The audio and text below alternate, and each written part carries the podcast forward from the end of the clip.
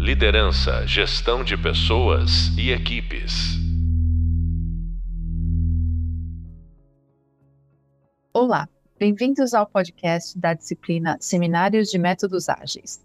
Sou a professora Alceli e no podcast de hoje vamos falar sobre como podemos trabalhar com práticas ágeis para criar valor ao seu cliente. A transformação digital bateu na porta de todas as empresas. Segundo um estudo da consultoria KPMG, mais de 60% das empresas priorizam a transformação digital.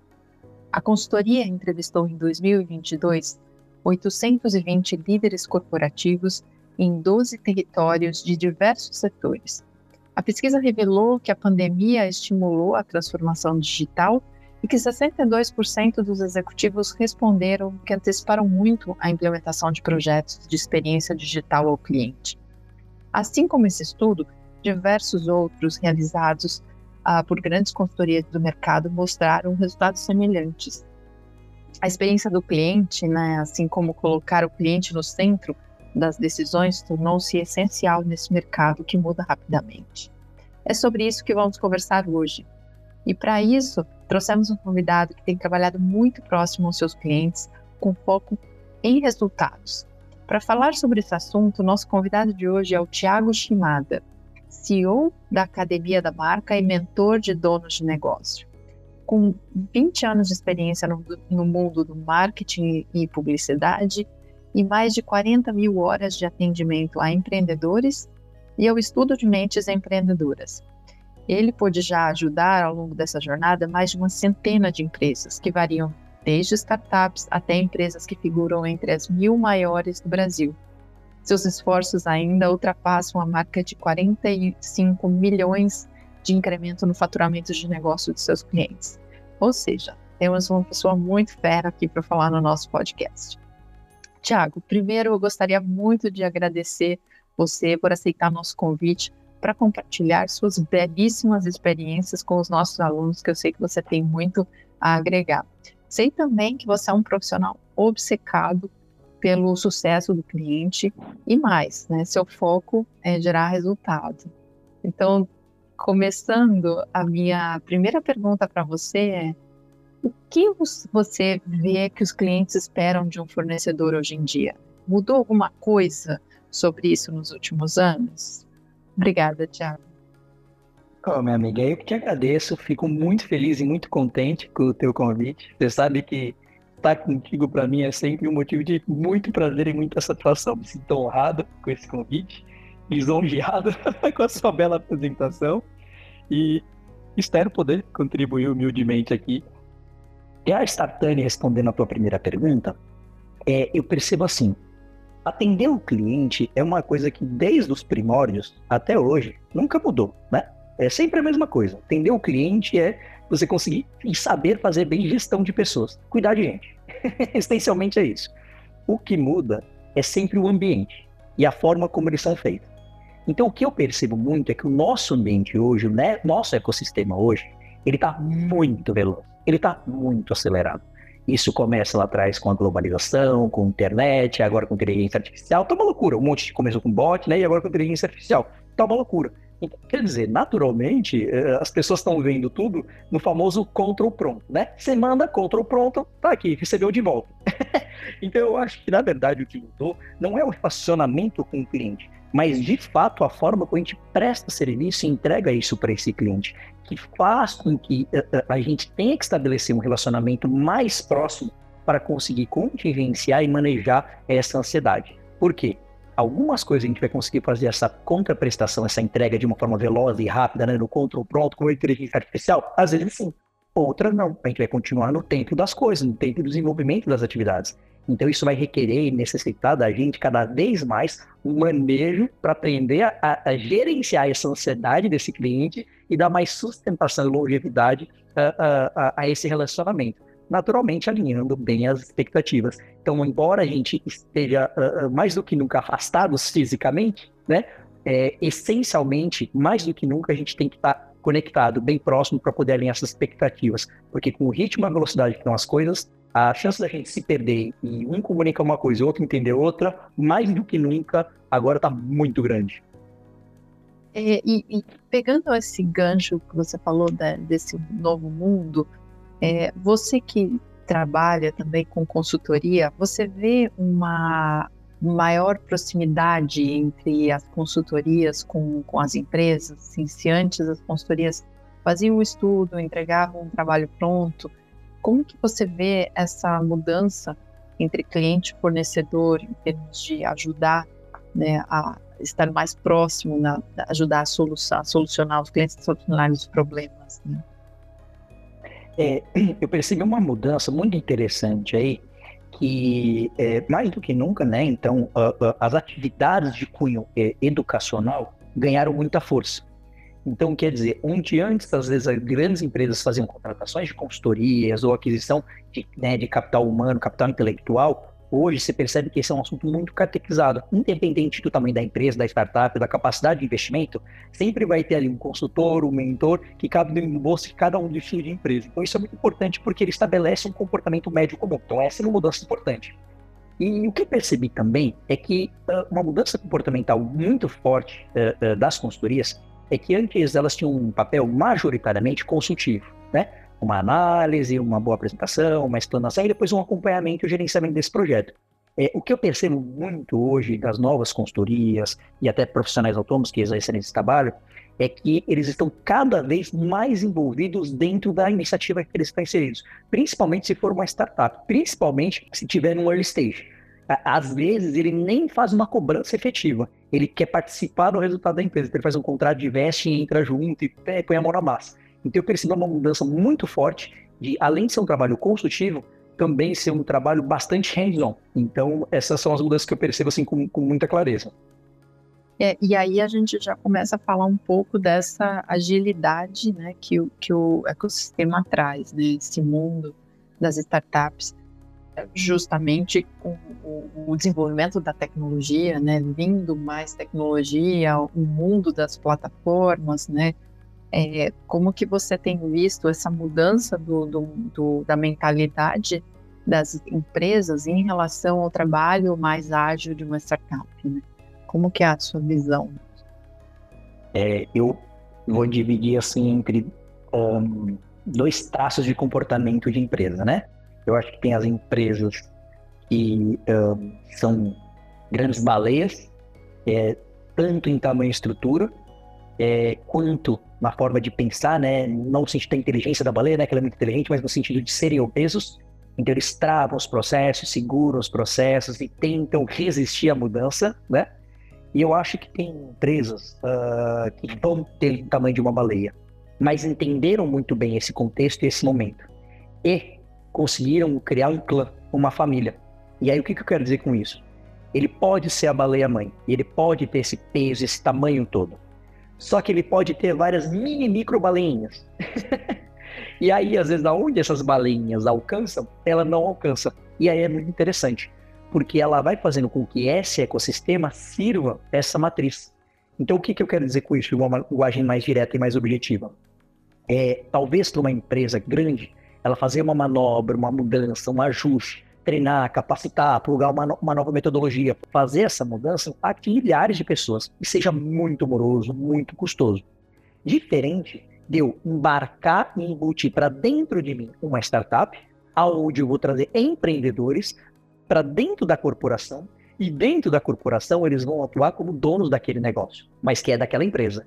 E aí, então, eles atuam como empreendedores e geram e trazem o resultado dentro do modelo de MVP, de experimentação, quer dizer, com custo mínimo viável, um budget super restrito, e depois que ele gera um resultado, então conseguem performar, aí ele consegue ser integrado à operação mãe. Então, aí devagarzinho ele vai castrateando para toda a operação. Então, as empresas que entenderam isso e conseguiram adotar essa estratégia, né, que muitas se dividiram, subdividiram em squads, puta, começaram a trazer resultados operacionais muito, muito significativos, muito efetivos. É, a gente tem vários cases aí de sucesso. Eu acho que talvez um dos cases mais é, recentes que eu tive é, contato foi com o Bruno Stefani, da, é, que é o diretor global de inovação da Ambev.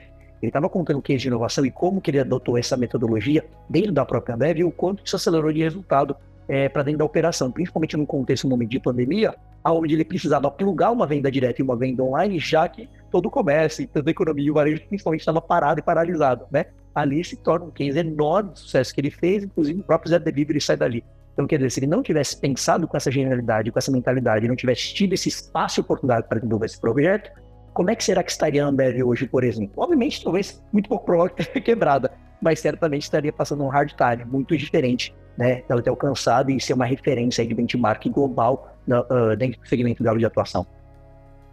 É, e aí você traz essa, então, é, o que eles conseguem, né, você falou, acho que um, algo muito interessante que é traz agilidade, né? Então eles ganham uma vantagem competitiva a partir dessas práticas que eles trazem mais ágeis, né?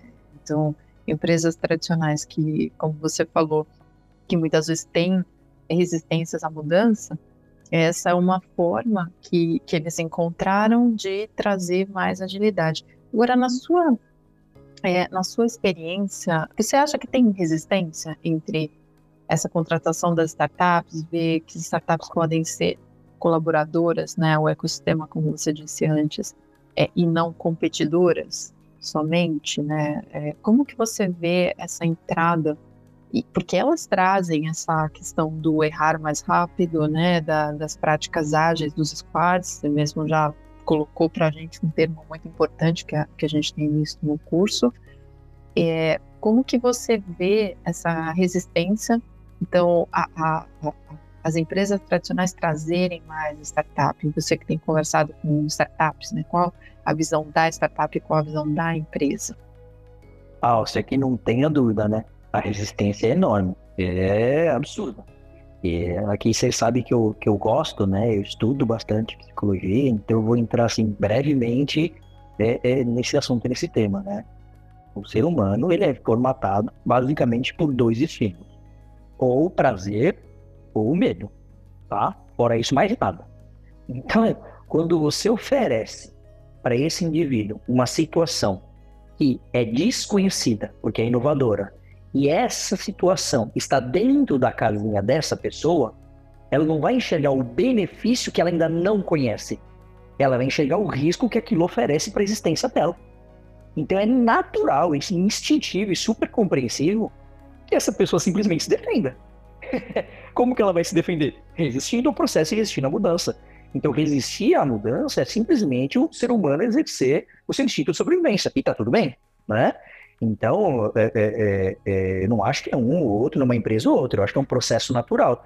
Eu acho que depois de você viver bastante esse processo, essa cultura, viver nesse ecossistema, ter outras bagagens de experiência, ter mais maturidade profissional, atingir outros cargos, então, eventualmente, você consegue estar menos suscetível a esse medo, então, mais aberto e disposto a viver novos processos de inovação, não se tornar tão resistente. Mas só então, né? Dentro do processo de movimento natural, acho que faz super sentido as pessoas resistirem. Né? Imagina, por exemplo, uma empresa, profissional da área de RH, e aí ele chega e fala, ó, oh, essa startup aqui está fazendo todo o processo de recrutamento e seleção por uma inteligência artificial. O profissional da RH vai falar o quê? Tá doido. E você vai mandar embora. então ele vai jogar realmente contra o projeto, né? É lógico que eu não estou falando de uma regra absoluta mas eu tô falando de um instinto humano básico de sobrevivência que, da forma média comum, né, ele atende a todos.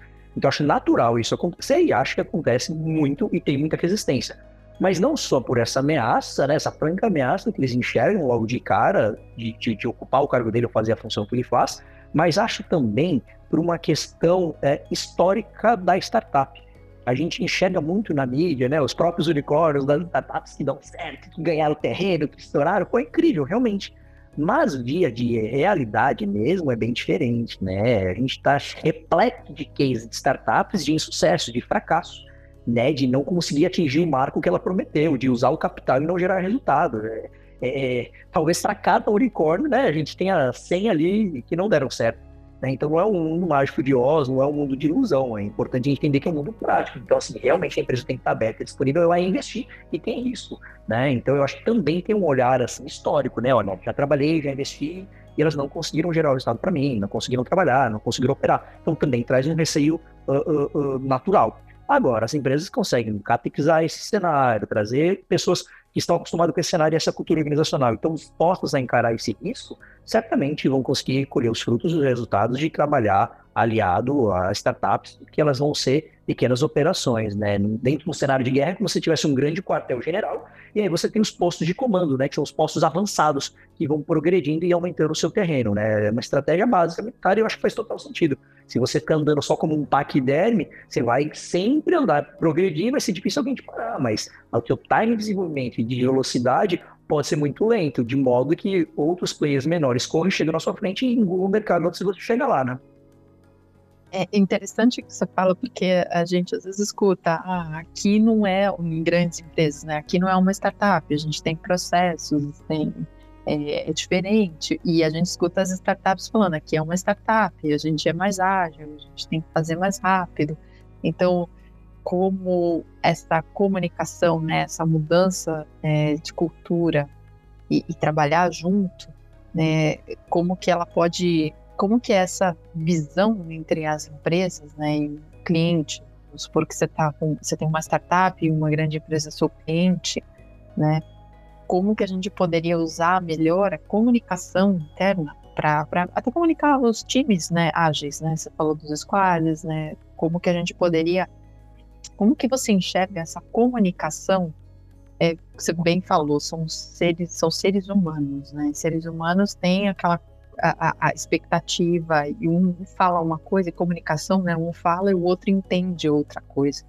Como que, a gente, como que você vê essa comunicação, você que é um profissional de, de marketing comunicação, como você vê isso ajudando essas empresas a melhorarem, serem mais ágeis, tanto para negócios business to business, é, business to consumer, né, para o consumidor, como que você enxerga é, essas é, tanto a, sob o ponto de vista, o pano de fundo é a, a, as empresas trabalhando de uma forma mais ágeis, com métodos e práticas ágeis, que são muito comuns e vieram com as startups, é, mas melhorando essa comunicação para atender melhor o seu cliente lá no, no produto final ou no serviço que ele pode estar prestando. É, eu acho que assim, uh, eu quero focar mais na relação entre pares e colaboradores, né, mais esse B2B do que o B2C, porque eu acho que o B2C ele tá, ele sempre teve em pauta, né? Tem que ter aquela máxima, né, do cliente sempre tem razão. Então eu acho que a gente tem um cenário de cuidado e gestão com o cliente, a comunicação com o cliente muito bom, né? E cada vez melhor. E na verdade é ele que traciona toda a verba de investimento, né? Tecnologia relacionamento, em estabelecer comunicação entre as partes. Né? Tudo inicia dali, né? E depois vai, vai se fundamentando dentro da corporação. É, então eu quero focar mais nessa relação entre pares, entre colaboradores. Né? Uma coisa que eu percebo muito forte é, é o apego ao time, o apego à velocidade, o apego à entrega. E todo mundo vai ter uma comunicação sempre muito direta, objetiva e superficial, sem intimidade, sem relacionamento, sem troca. Então, isso vai fazer com que a gente mantenha um relacionamento austero e pessoas distantes, separadas uma das outras, sem entender o real valor e propósito que está atrelado àquilo. E aí, se você para pensar num, num, num, conceito básico de comunicação, isso é um processo meio burro, sabe? Porque quando você quer que alguém coopere com você e venha junto com você dentro daquele projeto, você não mantém ela distante e manda um, um informe, um comunicado, né? Você engaja, envolve ela, faz ela comprar o seu projeto, ela se tornar uma incentivadora dele e colaborar e construir contigo. É meio óbvio, mas no dia a dia não é assim que acontece, né? Ah, eu tenho tal cargo, ele tem tal cargo, eu tenho que mandar um e-mail, ele tem que mandar tal, tal informação, porque é a função dele acabou. Fim, né? Tecnicamente está tudo certo. Mas realmente é assim que se estabelece e funciona? Não é. Então aqui, é, é para a gente entender um pouquinho da estrutura de comunicação, é importante a gente entender que toda vez que a gente comunica, toda vez que a gente fala alguma coisa, a nossa fala ela é composta de duas partes. A primeira delas é a imagem, que é o que eu apresento, são as minhas palavras. E junto com a imagem vem o fundo. O fundo é a intenção que está por trás das palavras.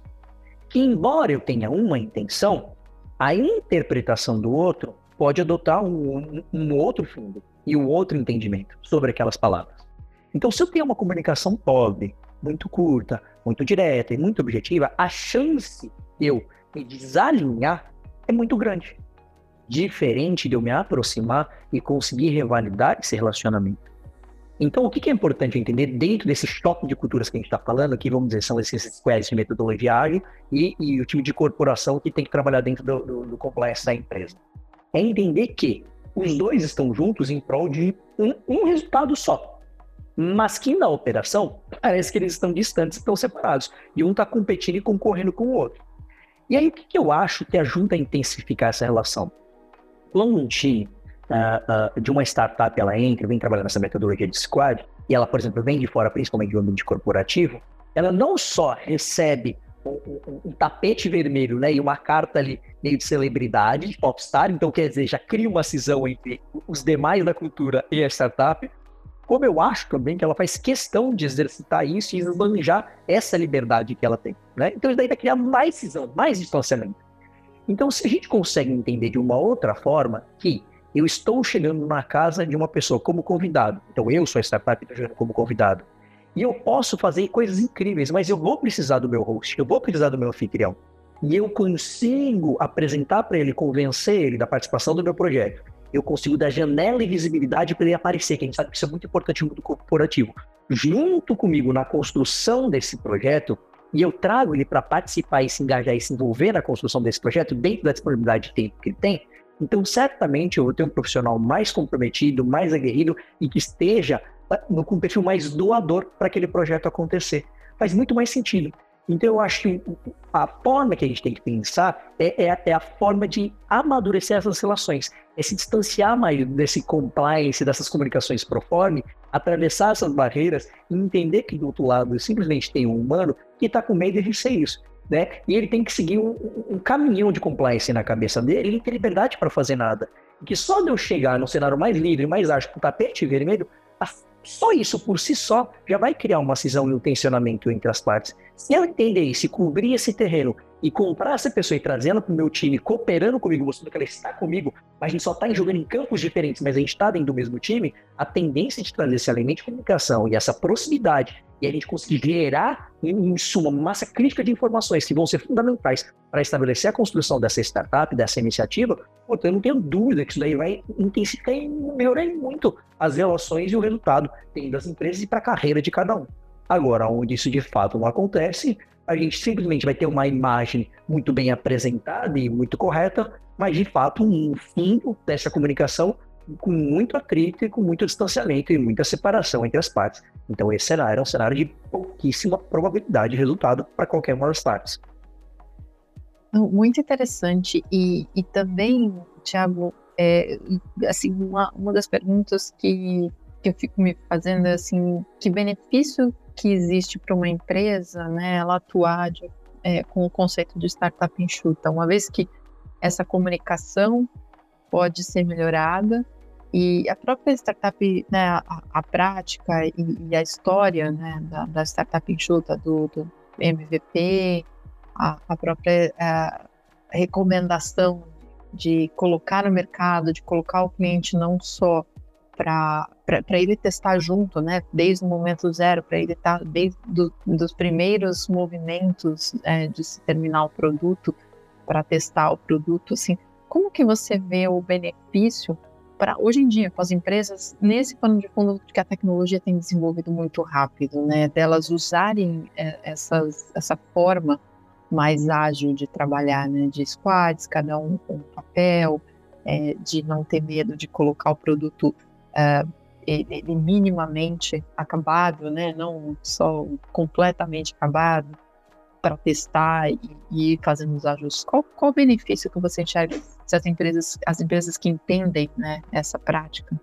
O que, que você vê de positivo? Você acha que, assim, todos os benefícios possíveis do mundo tremendo, tá? Não, não tenha dúvida a respeito disso. Então, aqui eu quero trazer um exemplo que eu não sei assim se é um exemplo que tem fundamentação histórica, é real, mas como uma lenda né, dentro do ecossistema do empreendedorismo, eu acho que ela passa uma mensagem muito boa e muito clara e, e muito assertiva que nos ajuda a entender esse contexto. Né?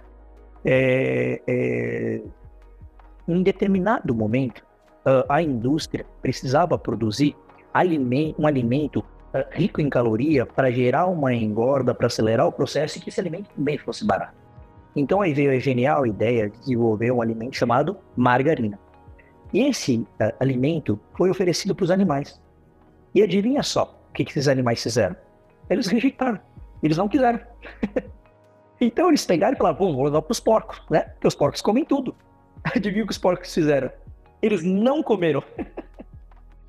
e aí, eles falaram, bom, o que, que a gente faz com essas toneladas de margarina que a gente tem prontas desenvolvidas? A gente não pode perder.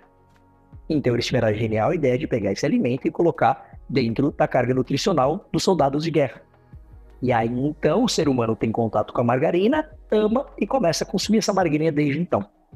Tá bom? E é lógico, da partir daí ela evoluiu, desenvolveu, melhorou sua qualidade, enfim. Hoje, né, eu já percebo que é um, um, um alimento que eles organizaram para não trazer mais tantos malefícios à saúde. Mas à época não. Era um alimento terrível, né? Que eles simplesmente desovaram ali no, no, no, no ser humano. Mas por que esse exemplo é tão bom e ele é tão assertivo? Porque ele demonstra claramente como é que uma empresa de economia tradicional trabalha. Ela vê, ela enxerga uma oportunidade, por, por inferência, faz uma pesquisinha mínima de mercado, desenvolve um produto, gasta com pesquisa, com marketing, produção, desenvolvimento, entrega, aplicação no ponto de vista, faz tudo, para depois descobrir se aquele produto vai ter aderência ou não. Se tiver, show de bola, e se não tiver, ela liquida, queima ele no mercado, depois recupera esse dinheiro e parte para uma próxima. Tudo bem? Quando a gente enxerga esse modelo de economia tradicional entre acertos e erros, você percebe que o tamanho do risco que a empresa assume de tempo e trabalho é muito grande, que é muito diferente da startup. Por quê? Porque a startup não faz todo esse desenvolvimento para então ir lá e validar e descobrir. A startup faz todo esse processo acontecer em um período muito curto, que é o próprio MVP.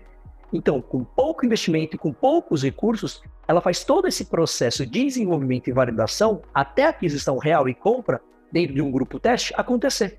E aí, uma vez que aquilo está validado no mercado, ela começa a estruturar, então começa a escalar. Então, quando você traz isso para qualquer empresa, isso é genial porque isso economiza tempo de desenvolvimento, recursos, contratação de time, recursos financeiros, assumir um risco financeiro para desenvolver esse projeto. É, é, um modelo genial. Eu, eu amo, recomendo para todas as empresas e, e, acho que assim, tudo que está bem estabelecido e, organizado e funcionando, não tem, põe para girar. Agora, quer pensar numa nova ideia, quer pensar numa inovação, quer estabelecer uma nova prática, meu, monta um squad isolado só para tocar aquele projeto com o objetivo específico de fazer aquilo funcionar.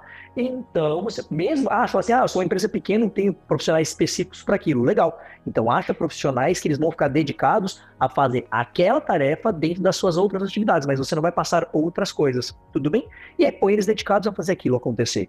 Deu certo, validou? Bora, escala e começa a estruturar. Então você começa a investir, montar infraestrutura, comprar tecnologia, contratar pessoas. Aí então você vai crescendo o teu projeto e vai fazendo investimento proporcional ao resultado. Então, em termos de investimento e risco, é um cenário completamente invertido e que para mim faz muito mais sentido do que o cenário tradicional. Não, sensacional, porque é justamente nesse momento que elas podem mudar a cultura e começar a se adequar, né, esse, novo esse novo cenário é, da, da, de, de, adotar uh, práticas ágeis dentro da empresa. Então, eu acho que você, você pontuou muito bem quando uma empresa tradicional ela pode ir testando, pode montar lá seu squad, pode dedicar pessoas para estarem nesse projeto é, e testar esse produto antes de ter um produto que vai para o cliente de uma forma é, que não pode demorar meses, anos, né, para ser colocado e só depois lá, quando vai para o cliente final, você vê que não tem aderência. Isso acho que é um benefício incrível, né? É, e aí eu queria é, trazer essa coisa do cliente, né? Do valor para o cliente, porque muitas vezes as, as empresas elas acabam é, adorando aquele produto que elas desenvolveram e elas esquecem um pouco do cliente, né? Você que é mentor de startup deve ver várias histórias é, sobre isso, né, da, do, do, fundador que fica apaixonado, né, pela solução, pelo produto, e esquece um pouquinho o cliente, né. É, a ideia, isso, você costuma ver isso no dia a dia ou já está ficando para trás essa, essa realidade? Só todo dia. É, é. Hoje, inclusive, né, é, é, eu tô com uma dupla de mentorados que são fundadores de uma empresa, de uma startup, e que eles primeiro fizeram todo o desenvolvimento, toda a aplicação, toda a tecnologia e depois foram ao mercado. E aí, obviamente, o mercado não abraçou. E aí eles vieram para a mentoria para entender isso e entender como eles poderiam gerar mais resultado. Adivinha onde a gente foi parar? Gente, eu acho que vocês não fizeram um bom trabalho, uma boa lição de casa. Não mapearam bem a persona, não mapearam bem as dores e não entenderam bem as necessidades. Isso não está favorecendo com que vocês vendam o produto de vocês. Então é só por isso. Poxa, mas como é que a gente vai fazer agora? Agora tá tudo pronto, tá tudo desenvolvido. É, tá tudo pronto, tá tudo desenvolvido. Ou você segue gastando mais dinheiro, mais tempo, investindo nisso com uma baixíssima probabilidade disso virar e dar certo, ou você para agora e faz a lição de casa certinha como você tem que fazer, a gente acha esse lugar e então a gente ajusta com o que a gente já tem pronto e desenvolvido para voltar ao mercado com reposicionamento. Eu acho que isso exemplifica bem a tua pergunta, tá? Isso é tão comum quanto hoje eu estou atendendo essa dupla assim. então, é, é, é, é, eu ser influenciado pelo que eu quero fazer, pelo que eu estou afim de fazer, nossa, assim, é o que, o que a gente mais tem. Poucas pessoas, de fato, vão conseguir suportar a carga e controlar a sua própria ansiedade para viver o processo de descoberta e de validação. A maior parte tem uma ideia, uma visão clara e já quer partir para ação e quer fazer o negócio acontecer. Eu entendo isso, sabe? É, é, é, é mas você assume um risco desnecessário para o colo que é surreal. Porque você vai dedicar um nível de tempo, de energia, de investimento financeiro que se tiver errado, você vai tomar na cabeça de uma forma muito grande. É o exemplo que a gente estava anteriormente do negócio de economia tradicional de startup. Se você quer ser uma startup, você tem a facilidade de fazer isso. Você tem a possibilidade de fazer isso. Para que, que você vai começar do jeito tradicional? Não, não faz sentido, né? E entender valor para o cliente não é um processo muito complexo, é um processo muito básico, na verdade. Ele só requer um pouquinho de tempo e empatia. Exemplo, ele vai pegar o grande case da, da Uber. Meu, a Uber olhou e falou assim: Meu, os taxistas não são muito pra cacete. Quer dizer, deixa eu fazer um, um, anteparo aqui antes, tá? Eles sempre pensaram num conceito de pensar em mobilidade urbana. Essa é sempre a premissa deles, tudo bem? Então, é sistema de caronagem foi como funcionou no mundo inteiro. Mas chegando no Brasil, eles começaram a perceber como o serviço que a gente tinha de táxi era terrível, era terrível, muito ruim. Eu não sei se quem está ouvindo nessa geração mais jovem chegou a ter essa vivência, a experiência de poder só andar de táxi, né? Era terrível. Por quê? Primeiro que você tinha que parar na rua e ficar contando com a sorte para passar um táxi na sua frente e que ele tivesse disponível para te pegar. Depois você tinha que sacudir a tua mão e pular para ver se tinha uma chance dele parar e te ver. Depois você tinha que entrar sabendo que você só poderia pagar aquilo em dinheiro. Sem saber o quanto ia dar aquela corrida. Você ia ter que rodar com o taxímetro, independência bandeira 1 ou 2, para no final você descobrir se você é, quanto que você ia ter que pagar. Para você, assim, receber um atendimento muito legal, que é entra aí e fala para você quer ir mexer no saco.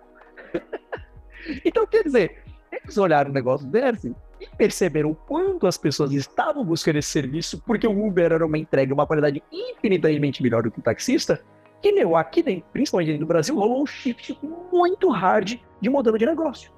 E ali, de fato, ele sim é uma plataforma de mobilidade, mas não de oportunidade de sistema de caronagem. Ele shiftou e virou literalmente um concorrente do táxi. então, assim, de fato é uma empresa que entendeu o valor. Um outro exemplo muito rico, valoroso, é a própria Nubank. A Nubank não vem como esse modelo de banco que ela é hoje, ó, oh, meu Deus do céu. Ela veio, e ela é um case, inclusive, não só de entender valor, mas também de criar senso e criar comunidade. Porque quando ela chegou dentro do mercado, ela olhou e entendeu o quê? Eu, a galera tá muito puta com o sistema bancário. Não gosta, o serviço é moroso, ninguém é atendido e você paga taxas para tudo. É terrível. Ela veio com uma proposta clara de mercado. Ó, eu quero ser o primeiro banco digital e quero oferecer para você um cartão que não tem custo nenhum. Só isso. E as pessoas falaram, quero e quero muito. Pronto, teve uma adesão enorme, gerou um problemaço para os bancos, que tiveram que se readequar e readequar os seus produtos e começar a trazer cartões que também não cobrassem é, é, é taxas e anuidades. Aí ela parou por aí? Não. Ela olhou e falou assim: então, comunidade, a gente já atingiu essa primeira meta. Tô entendendo que vocês querem é, ter uma conta, podemos fazer isso daqui. Mas para a gente fazer isso, a gente precisa ter essa meta aqui de usuário. Vocês conseguem ajudar a gente? Se ajudar, a gente consegue abrir e estabelecer esse serviço. E a cada serviço novo que eles foram trazendo, a comunidade foi ajudando a construir. Então é um case enorme de comunidade também. Mas eles essencialmente entenderam que tinha valor para aquele cliente. Eles montaram a melhor solução bancária? Não. Eles só trouxeram um cara que não cobrava taxa, cobrava danidade. Eles entenderam qual era o valor, o que, que era valor para o cliente e o que, que eles queriam. Então, se você realmente consegue fazer esse exercício, fazer essa lição de casa certinho consegue ouvir teu cliente, entender o valor dele, não é algo muito complexo. Ah, então você pode criar à vontade. é que realmente, assim, essa vaidade, esse ego, às vezes nos contaminam. E aí nos fazem perseguir a nossa ideia independente de validação. Aí né, a gente bota um, uma venda no olho, um cabreço na cabeça e sai puxando uma carroça. Aí não é um processo muito inteligente. É, você, você trouxe um, um exemplo ótimo, porque o, o Nubank, ele, a estrutura organizacional dele não é uma estrutura organizacional tradicional, né? Próprio, é, eles são por squads, então o próprio RH ele tem lá o time de recrutamento é um squad, o, o outro time de desenvolvimento é o outro, é, até mesmo a lógica de, de, desenvolvimento de pessoas dentro do, da própria organização é diferente quando a gente trabalha com essas práticas ágeis, né? E, e eu acho que eu concordo muito com o que você falou, que é, é isso que acaba interagir, você acaba trazendo o seu cliente para próximo e você entende melhor né, as questões e as dores do seu cliente e com uma equipe, é, tendo uma, uma equipe trabalhando numa organização é, com células ágeis, você consegue é, de uma forma mais é, apropriada levar um produto né, para o cliente. Eu acho perfeito. E queria te fazer uma pergunta para escutar o, sua opinião, assim, o que é levar valor ao cliente para você? O que que hoje você que trabalha com foco no resultado, o que que você acha que é levar valor para esse cliente? É, eu acho que levar valor para esse cliente, né, é conseguir fazer com que ele não só atinja o resultado esperado e vença o desafio que ele está uh, tentando superar, mas que você coopere na construção desse projeto, desse desafio, né? que você co-crie com ele. Então, eu acho que uma dica muito importante e valiosa que eu traria assim, para qualquer prestador de serviço é entender que você tem muita qualidade, muita profundidade de conhecimento naquilo que você faz. O teu cliente não. Então ele vai te contratar e vai te direcionar com base na bagagem que ele tem, não na que você tem. Então para para pensar que nessa relação a pessoa mais capacitada é você e não o seu cliente. Tudo bem? E aí entender, entendendo isso, é o seu trabalho alinhar essa comunicação expectativa com esse cliente e conseguir estabelecer um plano de ação e um plano de trabalho que ele consiga enxergar por onde você vai passar e como que ele pode perceber o progresso da ação independente do atingimento de resultado. Então, aqui eu gosto muito de trazer uma dica valiosa dentro desse, uh, dentro desse tema que a gente está trazendo, que é o conceito de OKR. A gente está muito acostumado a trabalhar com objetivo e trabalhar com meta, mas ele é muito aberto, ela é muito ampla e ela é muito superficial, né? Quando eu trago, por exemplo, uma meta de conversão de lead dentro do projeto de marketing digital, ela só é a ponta final, né? Ela não é a construção e desenvolvimento do projeto, e às vezes o projeto ele tem uma curva de desenvolvimento. E que que esse cliente não estiver bem alinhado durante esse processo, ele não sustenta esse processo de desenvolvimento. Qual a grande diferença do OKR? É que o OKR eu vou trazer um objetivo muito específico e as ações atreladas a atingir aquele objetivo para fazer aquela entrega. Então eu consigo apresentar o objetivo de uma forma muito clara e transparente e conseguir fasear os entregáveis que eu vou fazer ao longo do caminho vão demonstrar que eu estou no desenvolvimento para atingir aquele resultado final. É o que a nossa expectativa é atingir aquele resultado. Mas eu consigo ver vários mini entregáveis ao longo do caminho. Nesse momento, um parceiro que consegue transferir todo o seu know-how e apresentar um projeto, né? Pode seguir essa sugestão, essa dica de OKR. Conseguir apresentar esse objetivo macro e fasear em micro-objetivos que vão né, empilhados um sobre o outro, atingir esse resultado final e estabelecer essa comunicação próxima e apresentar esse resultado, ele certamente vai ter um diferencial competitivo muito forte, vai agregar um valor assim imensurável que vejo hoje pouquíssimas pessoas e prestadores de serviço conseguindo entregar. Lembra sempre assim, fazer o que você faz, entregar o que você entrega, tem um monte de gente que faz. Agora, a forma como você gera esse cliente, como você cuida desse relacionamento, como você alinha essa expectativa, que foi como a gente começou todo esse assunto no início desse podcast, isso é o que vai realmente fazer é, é, ser único, né? E, e permitir com que você tenha relacionamentos mais longevos. Isso certamente eu percebo cada vez mais que isso é valor para o cliente. Não é a matéria, não é a técnica. Técnicos e profissionais a gente vai ter muitos mas pessoas que sabem transformar isso de uma forma didática em um plano de ação e alinhar a expectativa em micro entregas ao longo do tempo para sustentar esse relacionamento de modo que a gente chegue nessa entrega final, Isso eu percebo que é uma genialidade, e é uma genialidade na forma de gerir pessoas, aqui a gente está falando essencialmente de soft skill dentro de um ambiente altamente de inovação e tecnológica. É um assunto super old school, mas é o que eu falei lá no começo. É um assunto que nunca mudou, sempre foi a mesma coisa. O que muda é o ambiente, exige mais, exige menos da gente. Mas a forma de relacionar e cuidar do cliente sempre foi a mesma. O que é valor para ele? É ser muito bem tratado, muito bem querido e cuidado, ter uma expectativa bem alinhada, ter o resultado que ele veio buscar. Muito bom, Thiago. Super obrigada. É, a gente está chegando ao fim aqui e eu agradeço demais seus valiosos ensinamentos por você compartilhar a sua experiência. Isso vai trazer muito valor para os nossos alunos. Eu te agradeço muito. Imagina, eu sei que te agradeço enormemente pelo carinhoso convite. Fiquei muito feliz. Você sabe que você não me convida, né? Você me convoca. então. Obrigado por carinho, pelo carinho, por estar aqui, por esse bate-papo. Foi muito bom e muito valioso. Espero realmente poder ter contribuído. E se as pessoas que estiverem nos ouvindo quiserem é, seguir com esse relacionamento, né? Só me seguir. E prioritariamente, tá? Eu sou diferente da turma, eu não vou pro LinkedIn, eu vou pro Instagram. Então, arroba Thiago com H, Shimada. S-H-I-M-A-D-A. Me segue lá e a gente continua o relacionamento por ali. Se tiver novas ideias, novas perguntas, questionamentos ou quiser contribuir, só me chama lá e a gente segue esse relacionamento. Excelente, excelente, Tiago. Muito obrigada.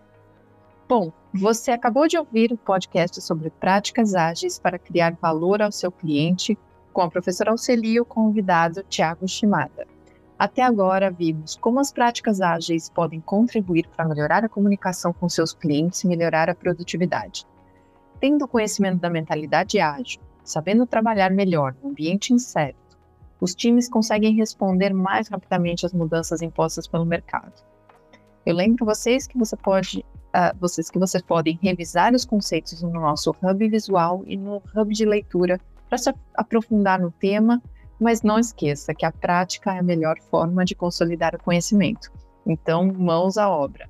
Escolha um tema e pratique. No nosso próximo podcast, vamos falar sobre um tema muito importante que tem crescido muito nas empresas, o intraempreendedorismo. Não perca, teremos uma convidada muito especial.